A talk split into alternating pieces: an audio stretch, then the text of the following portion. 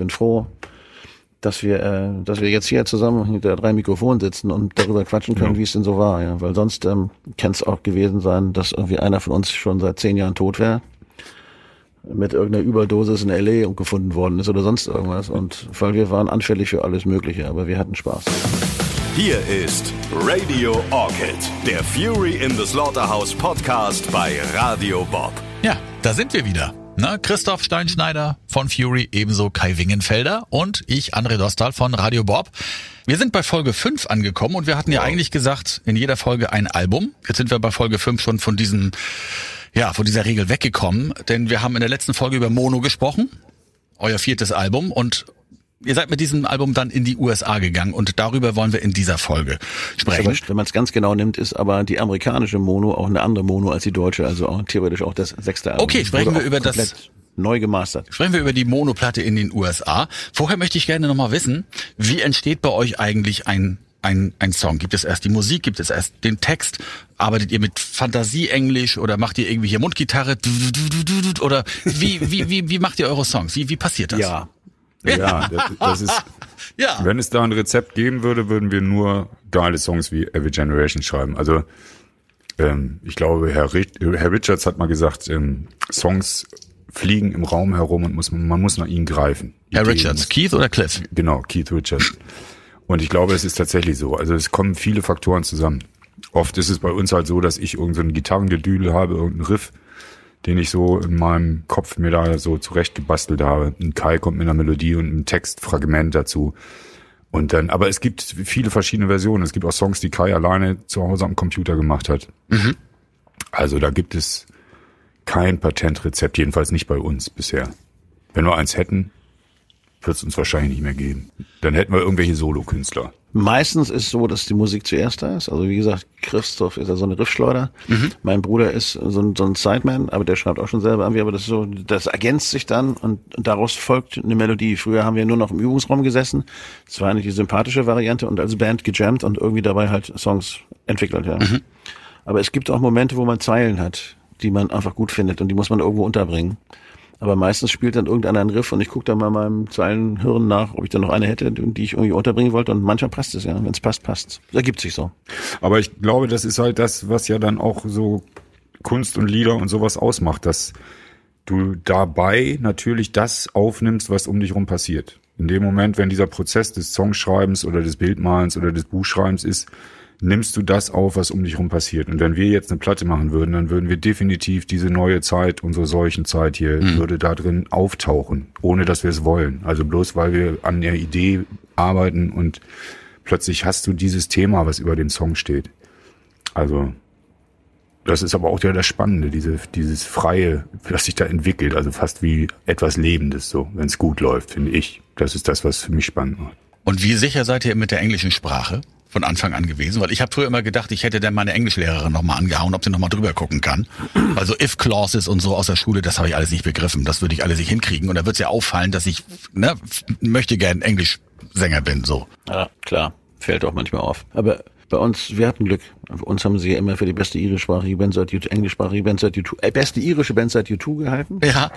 Wir wurden in Amerika, als wir da waren, nicht einmal als deutsche Band irgendwie geoutet, außer irgendwelchen Interviews, wo die Leute sich vorbereitet haben. Aber ich lasse es trotzdem immer checken. Ich hab dann, wir hatten damals äh, eine, eine englische Tourmanagerin, Miss Patty Unwin. Und Ja. wir hatten einen, einen, zwar eine englische Crew, einen Paul und Paul. Der eine kommt aus Kanada und der andere kam aus England. Der ist mittlerweile leider tot.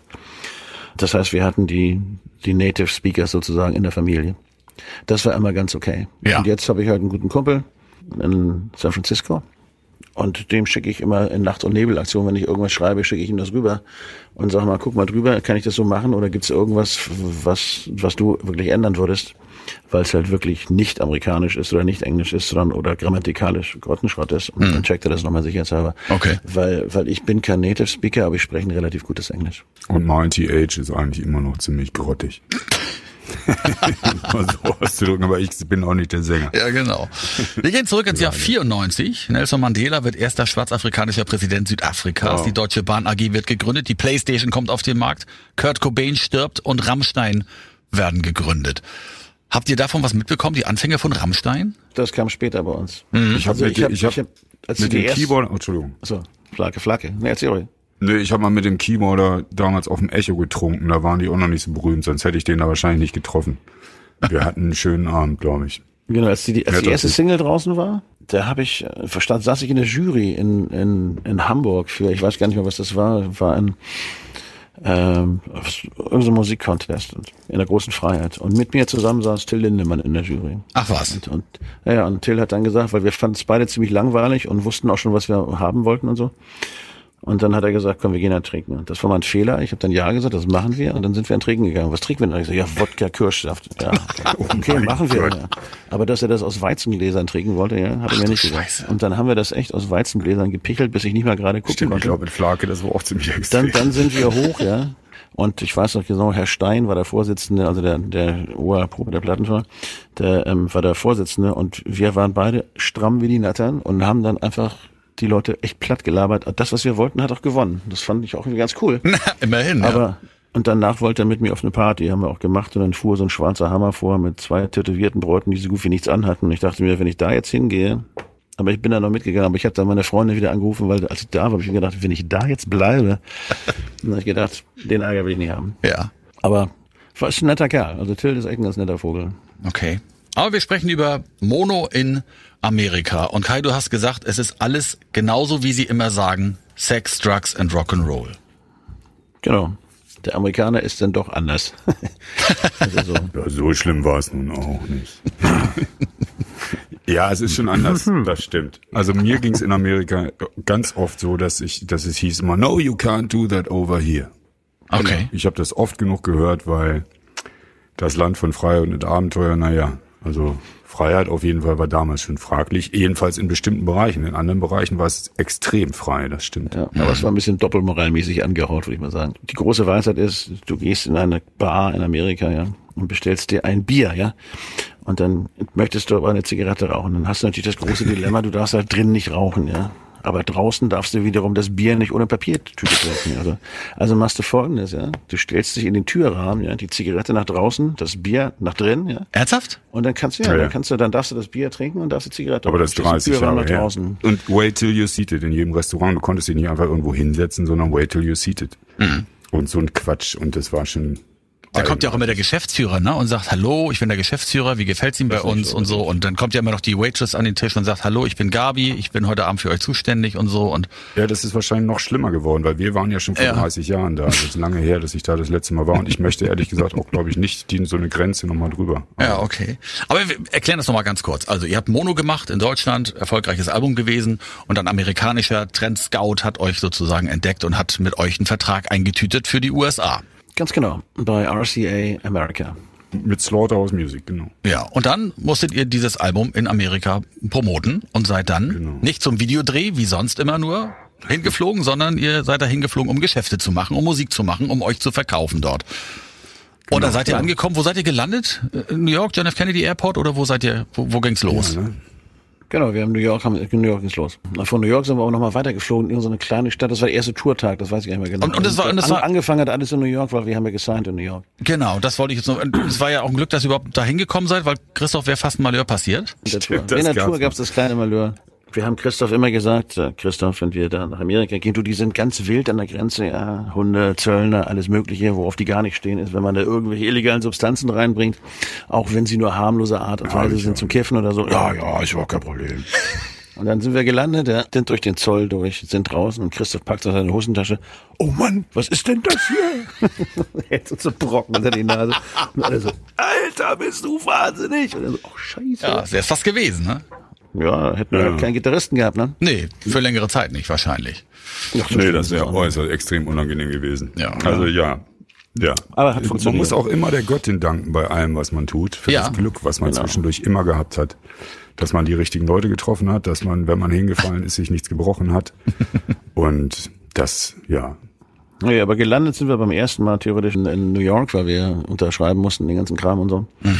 Und dann schon mal ein bisschen guckten und dann beschnupperte man sich ein bisschen und dann wurden große Reden geschwungen. Und dann ging es wieder zurück und dann irgendwann sind wir dann auf Tour gekommen. genau. Mit, als Vorband von Meatloaf. Das, deswegen, Amerika, du kommst halt an und da steht dann erstmal so eine sieben Meter lange Stretch-Limo in schwarz und dann kommt der Mann mit dem Anzug raus und macht dir die Tür auf. Dann setzt du dich rein und denkst dir, wo ist die Bar? Das muss so sein. Machst dir also ein Getränk. Da ist eine Bar. Und dann läuft, ja, Every Generation. Ja. Und dann sagst du dem freundlichen Fahrer vorne, das müssen Sie nicht machen. Wir kennen die Nummer schon, ja. Also die müssen jetzt nicht unsere Musik hier laufen lassen. Und der freundliche Fahrer sagt, nö, ihr seid Radio Nummer eins, da kann ich nichts machen, ich höre hier Radio. Und dann war so, okay. Hat funktioniert, die Plattenfirma arbeitet. Die Single war in, in New York. ja, aber Airplay Radio Nummer eins in New 1. York. Ja, genau. Wie fühlt sich denn das an? Das fühlt sich gut an. Bisschen unwirklich, ja. Ja. Aber, aber fühlte sich irgendwie gut an. Man hat so gedacht, wow, jetzt geht irgendwie die Post ab. Das war ganz gut. Das Album ist ja eh ganz gut gelaufen in Amerika. Aber wir waren, glaube ich, 15 in dem, ich habe ja den, den Fact-Sheet von meiner Plattenfirma gekriegt neulich. Wir waren, glaube ich, 15 in den Billboard-Charts, hatten ganz viele Radio-Votings mit eins irgendwie in, in, also all over, da wo wir überall waren. Und äh, 13 in den US Modern Rock Charts. Und das ging ganz gut. Also für so eine deutsche Kapelle waren wir ganz gut am Start, finde ich. Aber wir hätten halt noch zwei Jahre weiter touren müssen für nichts und wieder nichts, um es wirklich zu reißen. Ne? Hm, Was heißt für nichts und für wieder nichts? Naja, du bist halt die, also stell dir nicht vor, dass das Rock'n'Roll-Leben in den USA Spaß ist am Ende des Tages, weil du sitzt natürlich drei Monate lang in einem Bus und fährst äh, von all 700 Meilen die Nacht und kriegst schlechtes Essen zum Großteil und äh, ja, das ist schon anstrengend, und dann hängst du mit zwölf Leuten auf dem Bus und das ist nicht so richtig gesund, auch für eine Band. Also ich glaube, wir hätten das auch nicht mehr länger überlebt als die drei Monate, die wir damals gemacht haben. Und wir sind ja sogar einen Tag früher dann nach Hause gefahren, weil wir echt die Schnauze voll hatten. Oh, Ja, ja, ich habe Baltimore geknickt. okay. Kein Bock mehr. Ja, das war aber auch völlig in Ordnung. Die haben uns dann eine Anlage. Ja, das ist eine lange Geschichte. Wir waren ja erst mit Meatloaf auf Tour gebucht irgendwie, dann verkaufte sich Meatloaf nicht so gut im Süden. Deswegen wurden wir runtergeschmissen innerhalb von drei Tagen, glaube ich, und Cheap Trick kam auf die Tour. Die Ach haben so, alle gewarnt bei Meatloaf, dass wir nicht weiter mitgekommen sind, weil wir waren natürlich die, das war, wir kamen mit denen, wir hatten Spaß mit den Herren und Damen. Und dann hat die Plattenfirma halt auf ganz schnelle Zeit, auf ganz schnell eine Radiotour organisiert. Das hieß, du hast für Radiostationen gespielt in irgendwelchen Clubs in den Städten. Und wir waren dann die Chefband und da die Ami-Bands irgendwie keine Clubs hatten, wo man spielen durfte, wo haben die alle vor uns gespielt. Das heißt, wir haben dann teilweise drei, vier amerikanische Bands vor uns gehabt. Egal welche, also das hatte nichts mit unserer Musik zu tun oft. Und wir waren die Chefband dann, die nachts um eins gespielt hat. Und das war schon echt anstrengend. Und, ja. Ja, für Christoph war das gerade mit der späten Uhrzeit manchmal ein bisschen schwierig. Ja, ich meine, das ist halt auch, wenn du dann nur, ja, also da Dingen, wenn Geschichten. Da, da habe ich halt das Rock'n'Roll-Leben auch ein bisschen übertrieben, muss ich sagen. Wie bitte? An Was, was hast du Stellen. übertrieben? Das Rock'n'Roll-Leben mit diesen ganzen Drogen und diesem ganzen Scheiß. Und Okay. So. Da gab's halt, ich, äh, ja, jetzt sehe sie jetzt in Ashbury Park haben wir gespielt, in einem Club, ich weiß gar nicht mehr, wie der hieß. Ashbury Park ist die Platte von Bruce Springsteen, glaube ich, von 1974. Die da war das. Da war das der Traum, der Traum aller amerikanischen Jugendlichen nach Ashbury Park zu fahren und da Urlaub zu machen. Und dann wurde eine Autobahn gebaut nach Florida runter und dann sind die alle vorbeigefahren. Ashbury Park, da standen dann so zehnstöckige Hochhausgerippe rum, die nie fertig gebaut worden sind, weil diese Stadt plötzlich nichts mehr zu melden hatte. Und der Club war in, in so einem Crackviertel. Also nebenan war ein Crackhotel. Also da waren harte Leute in diesem Club und die sagten, geht nicht raus, das ist hier zu gefährlich rundrum. Und ja, das war alles echt sp- spooky. Und wir haben dann, glaube ich, um ein Uhr nachts sollten wir spielen nach fünf Metal-Bands vor uns. Toiletten ohne, ohne Bretter zwischen den Toiletten sitzen und äh, ja, auf jeden Fall äh, gab es eine gemütliche Bar da und da habe ich angefangen, Jägermeister zu trinken dann abends, um diese Bands auch zu überstehen. Gemütliche Bar. Ich war ein Rondel in der Mitte, da stand eine gemütliche große Blondine mit großen Ohren dran und die hatte einen Jägermeisterautomat. Naja, auf jeden Christoph Fall. ist die ganze Zeit da stehen geblieben. jeden während Fall. Der ganzen Vorbands. Ja, und dann haben wir gespielt, dann sind wir auf die Bühne gegangen, nachts um eins oder was. Und ich muss, äh, ich muss, also die Band hatte einfach nicht mal einen Groove. Das kann man so Die ausdrücken. hörten dann auf. Wir wollten nach eine Nummer zwei, spielen. Zwei Fünf- Stück oder drei Stück. eins, haben die gesagt, nee, das macht jetzt hier keinen Sinn. Irgendwie haben der Gig war eh nur 14 Zuschauer da oder so. Oder 20, ich weiß es nicht. Ja, auf jeden Fall. Und dann bin ich wieder zur Bar gegangen und habe weiter Jägermeister getrunken. Genau. Und So wir war haben den das. Leuten ihr Eintrittsgeld zurückgegeben und haben ihnen noch ein T-Shirt geschenkt. Und, Und wir sind nicht berühmt geworden. Ernsthaft? In Ashbury Park sind wir nicht berühmt geworden. Ja, man muss auch mal, du, das war halt Ashbury Park. Ey, Boston White, Young and ausverkauft alleine. Also das war, Ja. Das war immer so unterschiedlich. Man hatte so, so, wir haben, was weiß ich, ich weiß gar nicht, wie oft wir in New York gespielt haben. Aber, ähm, also richtig viel. Also ihr seid Aber drei Tage mit, mit Meatloaf unterwegs gewesen. Drei Ähm, Nee, Wochen. nee, drei Tage, drei, Drei Wochen. Wochen. Drei Wochen, okay. Also ihr seid drei Wochen mit Meatloaf unterwegs gewesen. Das war die Bed Out of Hell danach 2 alleine. Tour. Und äh, die, I would do anything for love. ja, genau. Der ist am ersten Abend reingekommen und hat gesagt, wir kriegen ab jetzt jeden Abend 2000 Dollar für ihn. Das fand ich schon fair. Und Ja, das die war auch für uns ganz gut, weil dann konnten wir nämlich äh, so ein paar Kleinigkeiten erledigen, wie wir mal fliegen und mal ein Hotel nehmen und so. Das war schon okay. Aber das war halt, das war, auch die Jungs waren auch nett. Also es war Ja. eine nette Band. Lustiger Die Keyboard. Tochter war auch sehr nett, die fand Rainer auch sehr nett, das war nicht so gut. Und dann hatten wir noch die äh, wahnsinnige Background-Sängerin und wir Oh haben ja. zusammen Party geschmissen, ja. Also Wir waren alle verliebt. das war, die haben da so Hotels, wo das in der Mitte das Swimmingpool ist und ich weiß noch genau, wie Lynchau versucht hat, irgendwie, er hatte damals noch ein paar Kilo mehr als jetzt, über die Absperrung in den Pool zu springen. Dann kam die Polizei, ja, dann haben sie die Polizei gerufen. Und äh, die haben dann gesagt, ja, ja, so, so bum, bum, da, da, ja, nee, okay, ein Getränk noch, dann sind sie wieder gegangen, dann ging die Party weiter, irgendwann gucktest du so nach oben, erste Sta- Etage, konntest du sehen, wie die Background-Sängerin mit Handschellen in der Hand hinter Rainer hinterher lief, ja. Was? Während es wieder Knall macht, weil Linschau dann leicht angesoffen erstmal in den Pool geballert ist, ja. Da kam die Polizei wieder mit den, mit den Worten, also jetzt ist aber mal gut, also jetzt wirklich, ja. Die waren aber sehr freundlich. Aber das Lustige zum Beispiel war in diesem Hotel, da war der Pool mitten im Entree, dieses Dings. Und wenn du dein Zimmer, dein Zimmer roch nur nach Chlor. Weil dieses Wasser war so geklort in dieser Bude und die, alles stank nach Chlor. Du kriegst wirklich Nasenbluten, das ist ungelogen. Von dem Chlorgeruch in diesem Hotel, weil es cool ist, irgendwie einen Swimmingpool mitten in diesem Hotel zu haben. Das war schon teilweise auch echt komisch. Und dann kam ganz oft eben, wenn man sich dann so benommen hat, wie es da aussah, dann kam halt ganz oft, you can't do that over here. Vielleicht war das ja auch gar kein Pool, sondern so ein Brunnen oder sowas. Ja, und ihr seid so. da drin Oder so. geschwommen. Das war vielleicht doch nicht erlaubt. Es war ein, es war ein klarer Pool. So, so nüchtern waren wir noch, dass wir diesen Pool erkennen konnten. Ja, aber was nochmal mit Rainer und den Handschellen, das habe ich nicht ganz verstanden. Ja, das ist auch nichts für dich. Nee, nee, das ist, Ich kann dir das jetzt nicht erklären, aber das war, das war so. Man sah halt nur, da lief eine, rannte sie hinterher und Rainer vorweg und sie hatte, und dann, es gab, ja. Es war, Sollen wir hatten wollen noch Spaß. solche wir hatten sehr Storys Spaß. erzählen, oder was? Nee, wir wollen jetzt nicht ganz so viele Stories erzählen, Okay. aber man muss ja hier und da mal so ein bisschen. Ja. Wir hatten spaßige Varianten und das war irgendwie sehr nett mit den Leuten von Miklos, um wieder aufs Thema zurückzukommen. Ja. Aber ähm, das hat sich dann halt irgendwann unten in Florida erledigt. Und dann sind wir theoretisch alleine los und haben mit ganz vielen Leuten aber auch zusammengespielt. Also mit Collective Soul und dann gab's mal Sheryl Crow, die im gleichen Hotel war. Stimmt, so Festivals waren viele. Genau, inzwischen. und dann haben wir ganz viele Festivals gespielt. Sheryl Crow wird sich immer an uns erinnern, weil sie fand uns sehr nett abends beim Trinken und dann betrafen wir uns am nächsten Tag auf der Straße, sie auf der einen Seite, wie auf der anderen Seite, sie mit dem Skateboard und wir zu Fuß. Und Rainer winkte und sie winkte und dann macht es nur Döng. und dann ist sie gegen die Laterne gefahren. ja. Danach- Sheryl Crow finde ich toll. Die Tolle ist- Frau. Ich auch. Eine, ja. und war auch wirklich, war, wir haben wirklich sehr, sehr nette Leute kennengelernt, auch, muss man einfach Ja, sagen. ja, das stimmt. Also nicht, dass das jetzt so negativ klingt. Nein, wir haben sehr wunderbare Menschen kennengelernt. Ja. Aber ist das denn so verlaufen, wie ihr euch das vorgestellt habt? Also in dem Moment, wo es hieß, irgendwie, ihr geht jetzt alleine auf Tour, war das für euch okay? Oder war das irgendwie so, dass ihr dachtet, oh, hier passieren jetzt irgendwie Sachen, die wir nicht mehr unter Kontrolle haben? Oder? Eigentlich fand ich das besser. Ja, okay. Und wenn wir alleine waren, konnten wir ganze Konzerte spielen und konnten genau die Songs spielen, die jetzt theoretisch zu unseren Leuten passen, weil bei Meatloaf dann, man darf ja auch nicht irgendwie äh, unterschätzen, dass das jetzt auch nicht unbedingt unsere Zielgruppe war. Ja, Der war nur für uns die Eintrittskarte, weil in dem Moment, wo wir diese Tour hatten, hat die Plattenfirma sofort gesagt, okay, William Morris als Konzertagentur, wir nehmen das Geld in die Hand, finanzieren die Flüge, machen die Tour, machen alles klar. Ja. Das hätten die jetzt nicht gemacht, wenn sie uns jetzt eine kleine Clubtour gegeben hätten. Aber wir haben mit, mit Meatloaf Indoor-Stadien gespielt. Also Ja. das war, aber geh mal nach Fargo, mitten in, ne?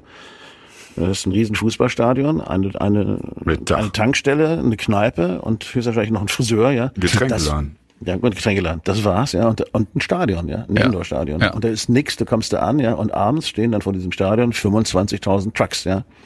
Diese Army, weißt du so. Und, und dann kommen da drin 50.000 Menschen und die haben alle Baumwollhemden an und du wunderst dich, wieso sie nicht noch eine Knarre dabei haben, ja. Aber so viel waren es nicht. Naja, es waren 35.000 oder so und 70 passen da rein. Die haben das halbiert, das Ding. Und das Ding war halt, also das ist schon viel. Also für, und dann Ja, ist das, aber die haben alle auf alle karierte Hemden an, ja.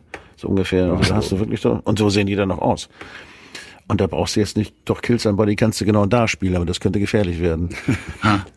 Aber als wir alleine waren mit Collective Soul und mit Weezer und all so ein Kram, wir haben ja mit Gott in der Welt da gespielt, das war dann cool. Und dann konnten wir einfach Dinge machen, die wir vorher halt nicht machen konnten. und uns zeigen, wer wir denn so sind. Und das war sehr schön. Das war echt super. Ja. Wenn wir jetzt da geblieben wären, weil wir haben ja die Westküste noch nicht mehr richtig geschafft. Also wenn wir da geblieben wären, die hätten uns einfach weiter gebucht und buchen, bucken, bucken, Und bucken. dieses Boston, was wir dann abgesagt haben, das war irgendwie sonntags nachmittags, da stand eine Anlage, da waren Mikrofone und das war's. Und damit Baltimore. hätten wir spielen sollen. Und da haben wir gesagt, wisst ihr was, jetzt reicht's, wir setzen uns im Bus, fahren nach Hause und sind zum, nach Flughafen New York zurückgefahren. Weil das war dann einfach eine Nummer zu viel. Oder war, ich glaube, ne? Das, ich, ich finde es gerade spannend, so äh, zu merken, was man sich unterschiedliche Dinge merkt, welche Geschichten sich wer merkt, also wo war, die es war vorliegen. Baltimore, ne? aber Boston war immer gut. Oder Baltimore, ich weiß es nicht genau. Und bei mir Stimmt, so, Boston war gut. Ich war, ja, ja. ich war, ich war schuld im Endeffekt. Ähm, ich habe mich teilweise sehr alleine gefühlt in Amerika. Das war ein bisschen schwierig für mich, weil, weil habe dann teilweise mich in meinem Hotelzimmer eingeschlossen und so, weil ich mit dem ganzen Kram nicht so richtig umgehen konnte. Und, und die- Band war dann auch so ein bisschen geteilt. Der eine mochte das nicht, der andere mochte das nicht und einige wollten das und einige wollten das nicht und das war immer sehr schwierig. Also da haben sich so diese ersten kleinen Risse in der Band gezeigt in Amerika auch. Obwohl man im Nachhinein, weißt du, ist es so, ich möchte das nie, nie missen, weil wir haben auch wahnsinnig coole Sachen gemacht. Ja. Und das war auch einfach cool zu sehen, dass man halt nach Amerika geht und dann bist du da, wo außer England der Rock'n'Roll hingehört und wir können da bestehen. Ja. Und Das funktioniert und die Leute mögen uns. Das war für mich eigentlich so das Wichtigste, was ich aus Amerika überhaupt mitgenommen habe.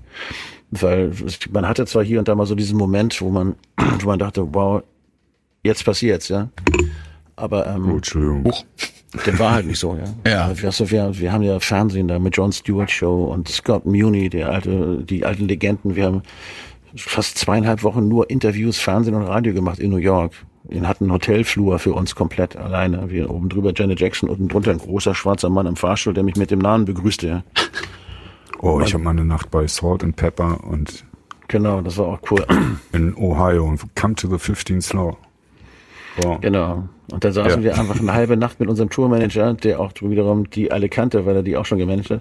Saßen wir einfach nur vorm Fahrstuhl mit Getränken in der Hand und haben einfach nur geguckt, wer rein und wer rausgeht. Ja. Und die verteilten sich immer nur auf die Zimmer, irgendwelche Drogendealer, Nutten, Mädchen, Männer rein, raus, hier, Tür auf, da, Tür zu. Wir immer noch, ach, einen nehmen wir noch. Ne? Ja. Also, das muss man auch sagen, es war schon cool, weil wir, wir waren halt, wir waren halt mittendrin irgendwie, so. Wir, ne, wir waren halt auch funky, wie die anderen auch.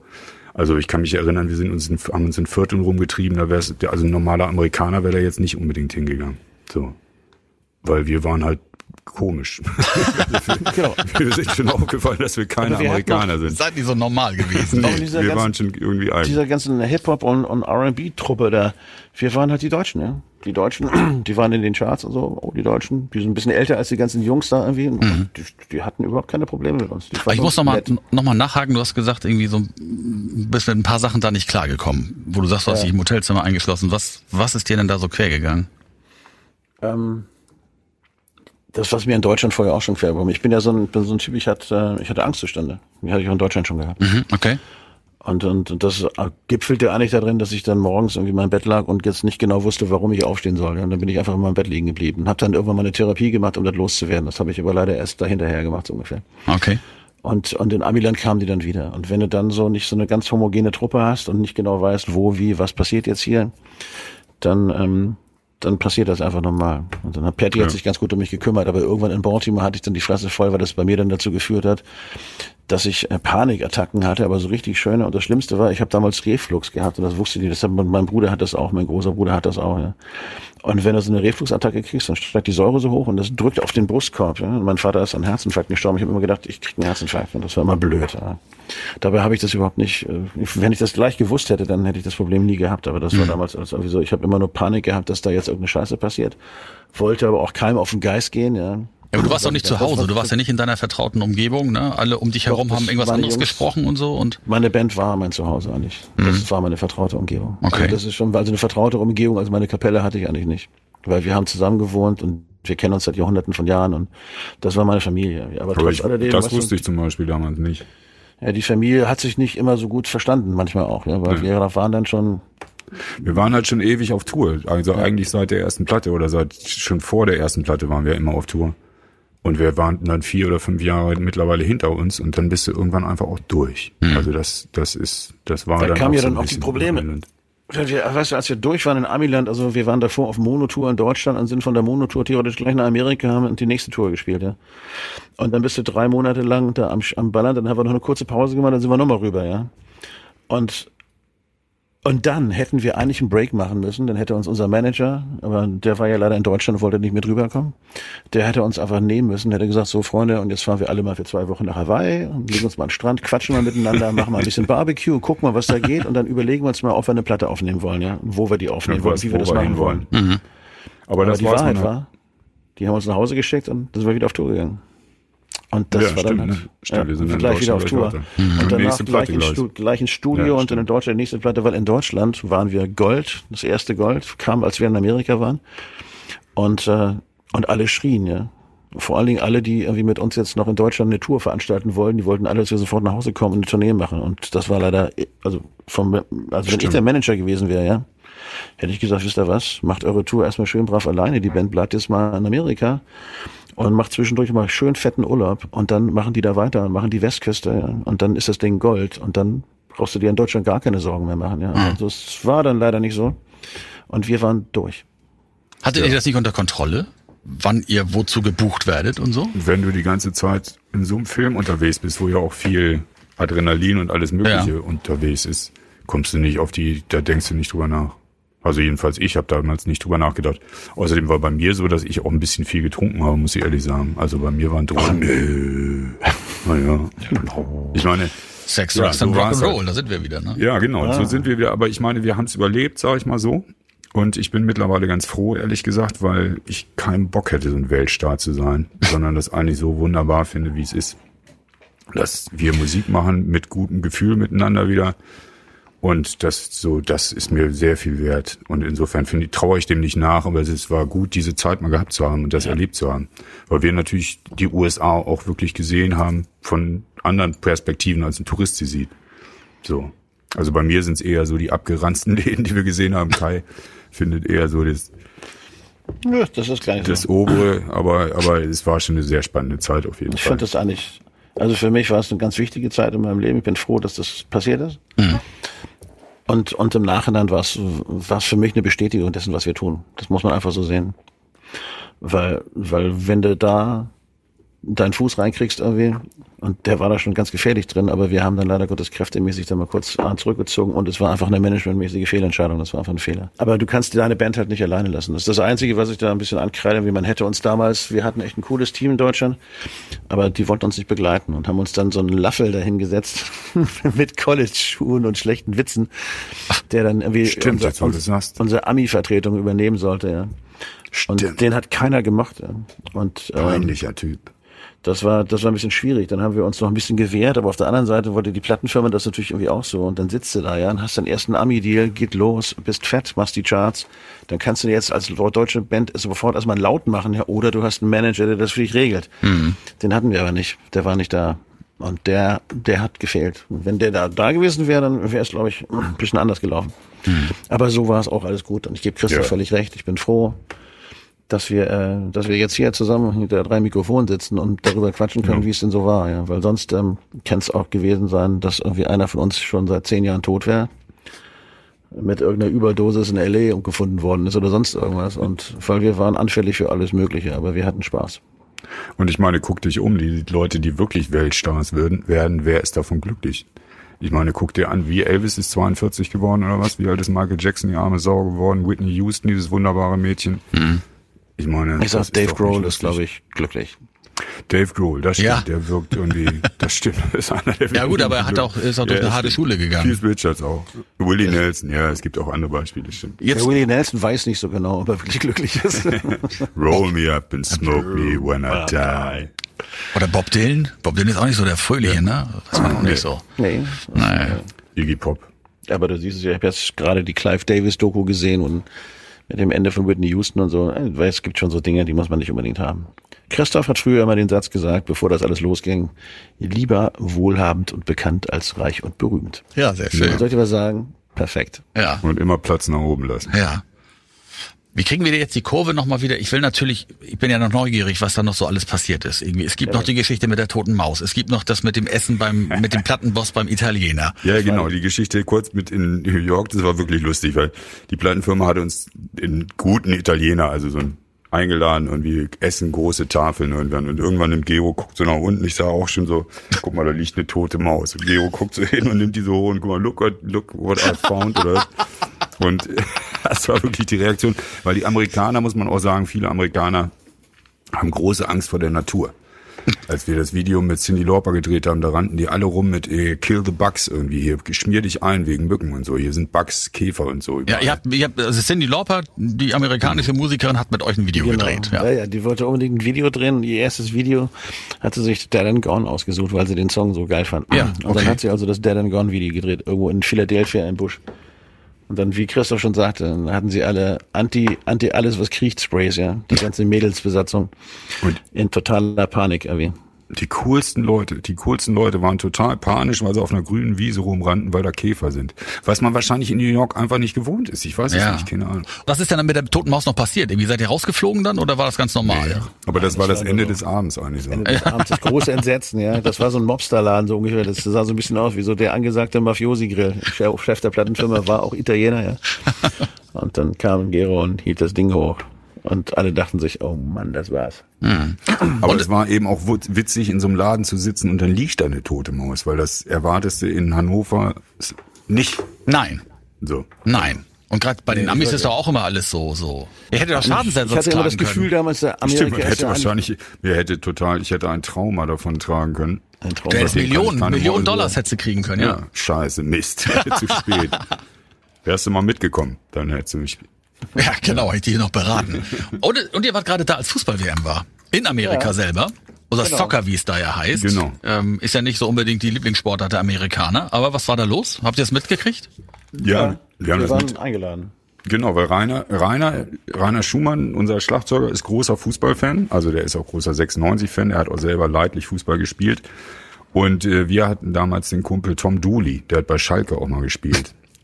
Und äh, der war auch bei uns auf den Konzerten und der war ja der Kapitän der amerikanischen Nationalmannschaft. Genau. Und mit dem haben wir nämlich vorher bei einem Konzert in der Kammgarn, ja, da hat er, da war nicht, und dann bei Kaiserslautern zusammen hier mit äh, Stefan Kunz und so. Stimmt, ja. Und dann hingen die alle bei uns auf dem Busraum, ja, mit ihren Frauen und haben äh, Dinge zu sich genommen, die sie in der Trainingsphase hätten gar nicht zu sich nehmen dürfen. Also damals, also, da gab's Getränke. Aber ist auch verjährt, ne?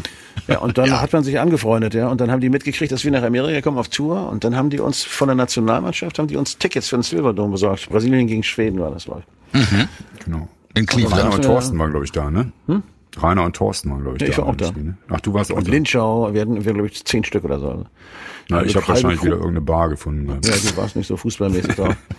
Aber ähm, das war lustig. Und dann haben wir da schön kicken gucken können. Das haben wir sowieso mal gemacht. Die Hotels haben immer, wenn wir abends ins Hotel kamen, dann äh, haben die immer so einen Raum abgesperrt und dann in dem Raum gab's Getränke und einen Fernseher und dann konnten wir immer die deutschen Spiele gucken. Das war cool. Ach, da hat man es für euch extra organisiert dann? Ja. Das war, das war noch gut. Also, Aber dann kam das Service letzte ist in Spiel. den USA schon groß geschrieben. Ja, Das okay. letzte Spiel war eine Katastrophe da. Ich glaube, in Cleveland war ich. Und dann spielte, glaube ich, was ist Deutsch, Deutschkopf, Bulgarien oder so, eine Deutsche gegen irgendwie. Und ich ging da rein, da war kein Mensch in dieser Kneipe, aber da, da stand ein Sportsbar. Und dann der lief irgendwie, ich weiß gar nicht, was, irgendwie Golf. Ja. Und ich dachte, ach, der Fußball-Weltmeister mit dem so gefragt, da sowieso nicht so viele Leute drin waren, äh, wollte essen und kann ich das Deutschlandspiel sehen? Hat dann umgeschaltet. Und dann aß ich so mein Essen, spielte das Deutschlandspiel, dann haben sie die Pille reingekriegt, dann war es vorbei, Deutschland war ausgeschieden und er so, Golf. das war mein Ende von der Fußball-WM. Ja. Und ich habe Stimmt, gedacht, das so, war Stolzkopf, ne? das, war ist sensationeller Deutschkopf, Spieler. das Sackgesicht, genau. Und dann war es vorbei. Und das war so, das war so unwirklich. Ja. Ganz strange fand ich das. Ja. Ihr wart in Amerika auch viel im Radio. Man hört das ja auf der Neuauflage von Mono. Da habt ihr ja noch Bonustracks. Die sind ja aus dem amerikanischen Radio, wo ihr ähm, Unplugged gespielt habt. Und ihr hattet ein Interview mit Scott Mooney. Ja, Der Mann, der schon die Beatles interviewt hat. genau. Scott Mooney, ganz alte Radiolegende. Ist ein, ein sehr lustiger Vogel gewesen. Das war sehr spaßig. Also man hat uns vorher schon gesagt, wer das ist, und dann hat man auch so eine, so eine Ehrfurcht. Ja. Und das, das fand ich irgendwie, das fand ich total klasse. Aber der war auch wirklich so Menschen, die vorbereitet sind. Ich finde englisches Radio und auch, also amerikanisches Radio, amerikanisches Fernsehen war damals äh, in der Art und Weise, wie sie mit Musikern und wie sie mit Musik umgegangen sind, weit, Welten voraus, was Deutschland anging. Also wenn du dann irgendwie, wir haben John Stewart Show gespielt, irgendwie relativ groß angesagte Fernsehshow in Amiland gewesen. Und da gehst du rein, dann machst du einen kurzen Soundcheck, dann spielst du das Ding, dann verlässt du das Ding, kriegst ein Tape mit und machst das an und denkst, warum klingt's in Deutschland nie so? Mhm. Das war einfach, das klang einfach wie Rock'n'Roll. Mhm. Und bei uns musste immer gucken, dass irgendwie einer nicht vergessen hat, irgendwie den rechten Kanal einzuschalten oder so. Also mittlerweile Stimmt, geht's das ja, das hatten wir alles, ja. Wir hatten Fernsehaufzeichnung, da fehlte ein Kanal, haben sie dann Mono gedreht und wir haben uns immer gewundert, wo ist denn die eine Gitarre hin und wo ist das Keyboard? War der erste so. Rockpalast, oder? Ja, also das ja fürchterliche Dinge. Aber die Amis hatten es einfach drauf. Und äh, die, die, es gibt halt in den USA den Beruf des Musikers, den gibt's halt in, bei uns eigentlich nicht so. Sondern wenn du da sagst, du bist Musiker, dann, bist du, dann ist das irgendwie ein richtiger Beruf. Hier ist ja immer noch so, dass du ja, das ist ja schön, dass du Musik machst, aber was, äh, das, was, was arbeitest du wirklich? Also, genau, ja, womit verdienst du Da ist halt Geld, Musiker oder? so ein anerkannter Beruf. Wenn du sagst Musiker, dann hat, weiß jemand genau, um was es geht sofort. Und das war an ganz vielen Punkten so. Und wenn du dann im Radio läufst, ja, dann hast du es geschafft. Also ich meine, das, das ja amerikanische Gesellschaftsprinzip ist ja so. Also es basiert ja irgendwie auf Leistung und wenn du dir einen Porsche kaufen kannst, bist du nicht, äh, oh, blöde Sau, kaufst dir einen Porsche, sondern wow, der kannst du den Porsche leisten, der ist cool. Ja, ja ist genau. genau andersrum. Dieses Neid- und Missgunstprinzip, das mhm. gibt's in Amerika nicht so. Naja, in Linden würde ich ihn trotzdem scheiße finden. aber egal, das was anderes. Na, aber das wollte ich jetzt tatsächlich noch fragen. Die amerikanischen Journalisten lieben ihre Künstler und in Deutschland ist man ja eher immer so, so kritisch und auf der Suche nach den Fehlern und nörgelig so. Ähm, spürt man das da schon so, dass es da anders war? Die haben uns geliebt. Ja. Also die mochten uns wirklich gerne. Und die mochten uns genau deswegen gerne, weshalb uns die Deutschen dann teilweise zerrissen haben. Das haben die Amis geliebt. Das Komische ist nur, ähm, dass wir uns ja in Deutschland immer zerfetzt haben, wegen den Texten, das wäre so, das wäre gar kein richtiges Englisch und die Thematiken und bla und überhaupt, der kennt ja kein Englisch und wie gesagt, und dann waren wir da drüben und dann haben sie uns gerade wegen der Social Attitude der Texte irgendwie geliebt. Die fanden das gut, dass einer mal nicht nur Lila Lu und der meine Mond ist zusingt und so. Und, und gerade, gerade College Radios, also, und dann, das ging ja so weit, das war mir dann schon peinlich, dann gab es eine Zeitung von der UCLA, California, und dann, die haben dann geschrieben, und da sind sie, die neuen Bob Dylans und sie kommen aus Deutschland. Was? ich weiß, das ist ja überlegen. Ja, Wie, und, und in Deutschland sagt man immer, hier, eure Texte, das genau, geht nicht. Und so. Haben uns immer so, das war so. Ja, zu der Zeit. Ja. Da war aber Sozialkritik einfach auch ein Schimpfwort in der deutschen Musikpresse. Also wenn ja. wer gewagt hat, irgendwas wirklich zu sagen, auch als Liedermacher oder so, dann war das ein Grund, den komplett. Aber die Colleges haben es geliebt und auch so Boston Herald und so. Und die haben mhm. Reviews geschrieben von irgendwelchen Konzerten, die wir da gemacht haben. Und die waren immer relativ begeistert. Mhm. Die fanden das immer Ja, aber es ist ja auch die Unterscheidung bei uns sowieso, ne? In deutschsprachige und englischsprachige Musik. Gibt's ja in Amerika oder in englischsprachigen Ländern ja eh nicht so. Aber und hier ist man dann immer gleich so schubladenmäßig unterwegs. Genau, ne? und jeder, da drüben spricht so jeder anders schlecht. Also da fallen wir halt mit dem Akzent, da ist ein Akzent auch nicht schlimm, weil da hat verdammt nochmal jeder einen Akzent. Jeder einen, Wenn ja. du in New York bist, irgendwie, da hat jeder einen Akzent. Also mhm. da gibt's kein Englisch. Oder? Die, die würden jetzt, wenn du halbwegs vernünftiges Englisch sprichst, würden die dich nie für einen Ausländer halten. Könntest einfach ein Taxifahrer sein, das ist normal. Ja. Das fällt halt einem deutschen Abiturienten, fällt das auf, dass unser Englisch nicht so ist, wie die Lehrerin es gesagt hat vielleicht. Aber. ja, aber ihr werdet da, war da wahrscheinlich britisch unterwegs dann, oder? Für nee, die Amis oder? Amerika nee, für die Amis bin ich relativ amerikanisch. Ja, okay. Und habe man in Englisch auch, oder auch sprachtechnisch nicht in der Schule gelernt, mhm. sondern beim Spielen, als ich noch klein war und danach am Strand in Mykonos. Am Strand in Ich wollte gerade sagen, da sind wir doch bei dem Deutschsprachigen. Ein Hund verbuddelt uns im Sand, worauf uns nicht nee, nee, nee, nee, nee. Habt ihr mal ja. drüber nachgedacht, ob ihr so unter Pseudonym so Schlager macht? Weil Schlager läuft doch ganz gut im Moment. Da kann man doch richtig nee. Kohle machen. Wir nee, haben ja schon Time to Wonder aufgenommen als Time to Walzer Version, das reicht. ja, stimmt. Also wenn, ja, ja, ja, Nee, ich wollte, man, man kommt so ins, wie gesagt, die, da gibt so eine Schublade auf, wenn man anfängt, über solche Zeiten zu reden. Hm. Und man merkt ja auch, das war eine eindrucksvolle Zeit für uns alle. Also wir haben eine Menge gelernt und eine Menge gesehen. Ich könnte noch erzählen, wie ich der Held bei den Cowboys in Wichita war. Ja, das ja erzähl doch mal. An der, ähm, wir haben in Wichita aus dem Festival gespielt, ich weiß gar nicht mehr mit wem. Mitten, äh, ja, auf jeden Fall. Viele Cowboyhüte. Ähm, ja, und die, die schmissen immer mit leeren Bierdosen auf die Bühne. Und äh, wir waren uns dann, wir waren, waren empört darüber eigentlich so ein bisschen. Aber das war, wenn die eine Band gut finden, dann schmeißen die da mit den Bierdosen. das hat man euch nur erzählt, oder? Oder stimmt das wirklich? Ich weiß es nicht, keine Ahnung. Es war auf jeden Fall. Auf jeden Fall stand ich danach mit den Cow mit so Camaro fahrenden Cowboys mit ihren blonden Schnitten da rum Und wir kamen auf Getränke, also auf Kentucky Straight Bourbon und natürlich pur und so. Ja, und ich hatte eine frische Flasche Fernet Branca aus Deutschland mitgekriegt. Und Fernet Branca war damals zu der Care-Paket. Zeit mein Lieblings... Also ich habe nur Fernet Branca eigentlich getrunken. Ihr habt euch Care-Pakete schicken lassen, ne? Mit Ja, ja, Schwarzbrot, natürlich. Leberwurst Ja, und Fernet Branca. Schöne Mischung, ja. Also ich sagte, für die Verdauung ist das nicht gut, das Leben. Aber das ist ein anderes Thema.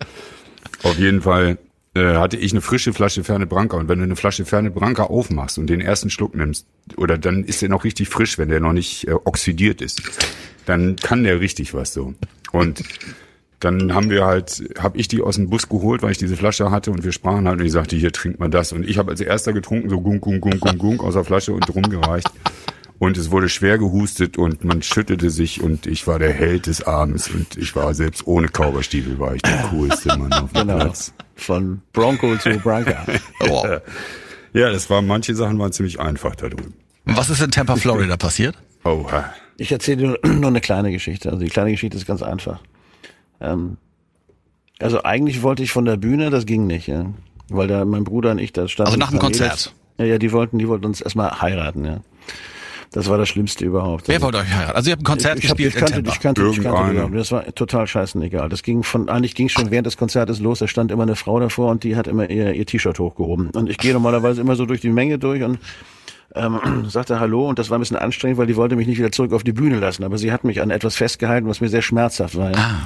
Dann habe ich es also geschafft, sie mit dem Fuß so wegzuschieben, bin auf die Bühne gegangen, habe mir einen Eimer Wasser geholt und habe ihn ja verpasst darauf und hat sie erstmal ihr Hemd ausgezogen. Und dann ging das die ganze Zeit so weiter. Und wir haben uns gedacht, was ist denn hier los? Ja, Tampa, Florida, ist jetzt hier Spring Break oder dann wollten die uns nicht von der Bühne lassen, wollten uns heiraten, dann bin ich in den Bus geflüchtet ja, mit meinem Bruder, weil ich irgendwie keinen Bock drauf hatte. Wie viele waren das denn?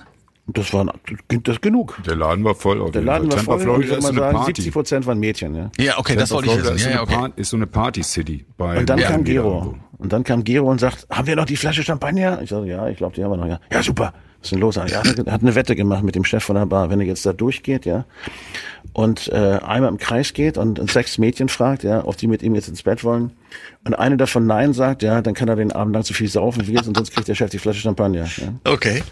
Und dann kam er fünf Minuten später wieder rein und wollte die Flasche haben. Musste ich die mitgeben.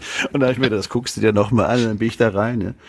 Und dann drei Sekunden gesprochen, dann dreht sich so ein Mädel um und sagte, Hi, I'm Cindy from US Air and I always go down if you want me to. Und dann war es da, hab ich gedacht, jetzt, ich, jetzt, jetzt gehst du. Bin ich auch gegangen. Wir hatten eine Weile lang einen eigentlich alle amerikanischen, geflüchtet. Das war einen so. amerikanischen Monitormann. Und da hieß es immer nur, Tony, you were plugged yesterday or unplugged? Und Okay. eigentlich war er immer plugged. Manchmal auch zweimal. Also, das war schon, da kommt man, also, es ist schon anders, war schon anders damals da drüben. Ich weiß nicht, wie Den musste man auch immer suchen, ja, vor der komisch. Show. Dann Das haben wir so zwei Shows komisch. gespielt in so, in so, einem, in so einem, da war dann daneben theoretisch direkt verbunden mit einem Backstage war so ein Stripclub. Aber Toni war weg, ja. Und irgendwann sollten wir eigentlich auf die Bühne und Toni war nicht da. Und dann ist Patty über den Parkplatz gelaufen. Irgendwo wackelte ein Auto und dampfte. Das war Toni. Amerikanischer Monitormann. Ja, also es gab schon so einige Dinge, wo ich mir gedacht habe, das darf nicht wahr sein. Aber das ist so, war so, war so typisch. Die haben da gefeiert, also die haben gefeiert, die Mädels, ja. Die haben nämlich äh, den letzten Tag ihrer, ihrer nicht verheiratet sein gefeiert. Stimmt. So eine Ach, so ein Junggesellenabschied, Abschieds- ja. Abschiedsparty, ja. Glaubst du nichts? Die, die da, die uns heiraten wollten. Und dann haben wir gesagt, nee, nee, heiraten will ich nicht. Und sie sagte dann auch nur irgendwie, ja, ist ja auch egal, mache ich ja eh morgen. Aber wie wär's mit Sex? Ja. Das, das war schon ein komisches das Hobby da. Ließ sich, ließ sich nicht mit meiner moralischen Variante. Also Ja. unser Produzent sagt ja immer, er ist moralisch flexibel. Ja, das finde ich auch total okay. Aber, aber das ging bei mir irgendwie nicht. Ich habe dann irgendwie andere Wertvorstellungen gehabt. Ich habe mir gedacht, ey, wenn ich jetzt morgen heirate, ja, dann gehe ich doch jetzt heute an. Ja, gut. Das war, so sind die halt. Der Amerikaner gibt ja mehr Geld für Pornos als für Kekse aus. Insofern ist das ja in Ordnung. Ehrlich? Der lebt Ja. aber gesund.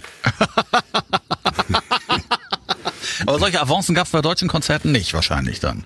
Bei deutschen Konzerten gab es so, also diese Art von Direktness, ja. Nein, ja, okay. Die hat man nicht in Deutschland. Nein. Ja, es wird dann auch, also das ist ja dann irgendwie auch nicht mehr wirklich lustig, jedenfalls Wobei in nicht der für uns Schlagerbranche? war das nicht mehr so richtig lustig, glaube ich. Du Flippers, da könnte was gehen.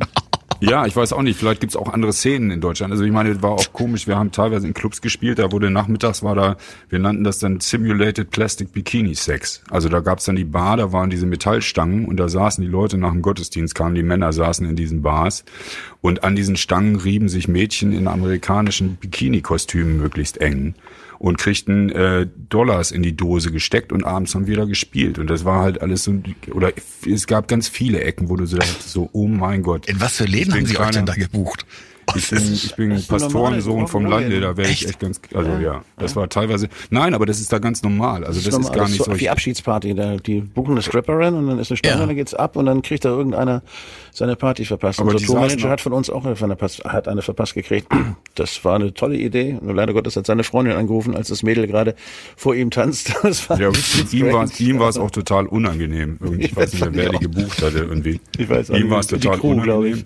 Ja, das war schon komisch. Also jedenfalls für uns so Pastorenkinder vom Lande irgendwie war das schon teilweise recht komisch dann. Ja, ich habe jetzt so, jetzt haben wir ja die ganze Zeit schon darüber gesprochen.